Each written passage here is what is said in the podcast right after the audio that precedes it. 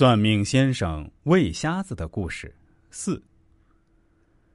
果然，别人没有骗他，他那媳妇儿是那么的有魅力，他那儿子是那么的讨人喜欢。他现在对自己的生活热爱到了极点，他觉得上天对他太眷顾了。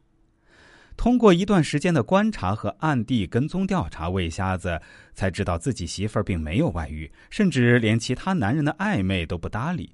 他知道自己是以小人之心夺君子之腹了，他为此愧疚不已。但媳妇儿并不知道自己的小诡计，这也算是一个值得庆幸的好消息吧。不过，这个世界是公平的，老天爷不会让好事儿都发生在你一个人的头上。自从眼睛复明之后，魏瞎子再去给别人算命，已经变得越来越不灵了。别人家媳妇儿肚子里怀的明明是个男孩，他却说成女孩；别人明明是父亲先过世，他却说母亲先走，常常被别人骂得狗血淋头。渐渐的，来找他算命的人越来越少了。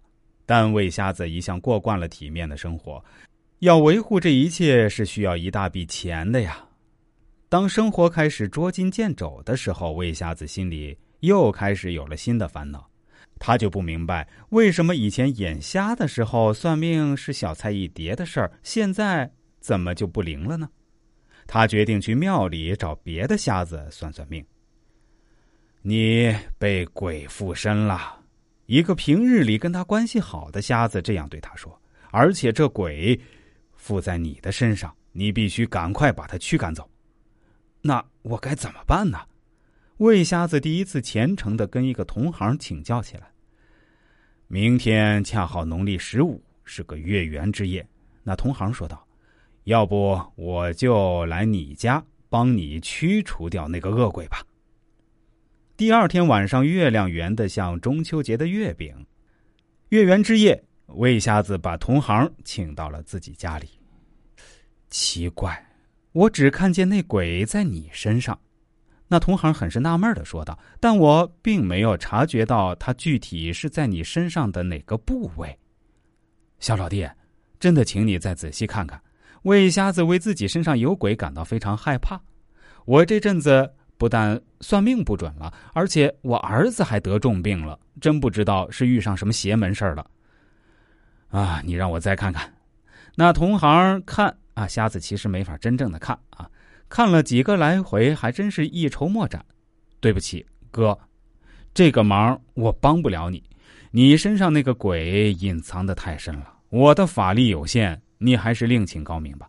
别别别，小老弟，魏瞎子连忙抓住同行，你再帮我仔细看看，会不会是在眼睛上？魏瞎子自己已经预感到了什么。对呀，我怎么从来没有想到？是这个部位呢？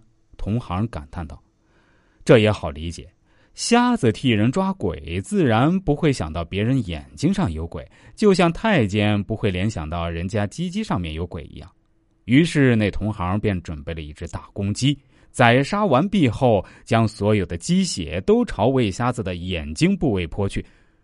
后面会发生什么事情呢？大家敬请期待。我们先卖个关子，下期节目一起来揭晓。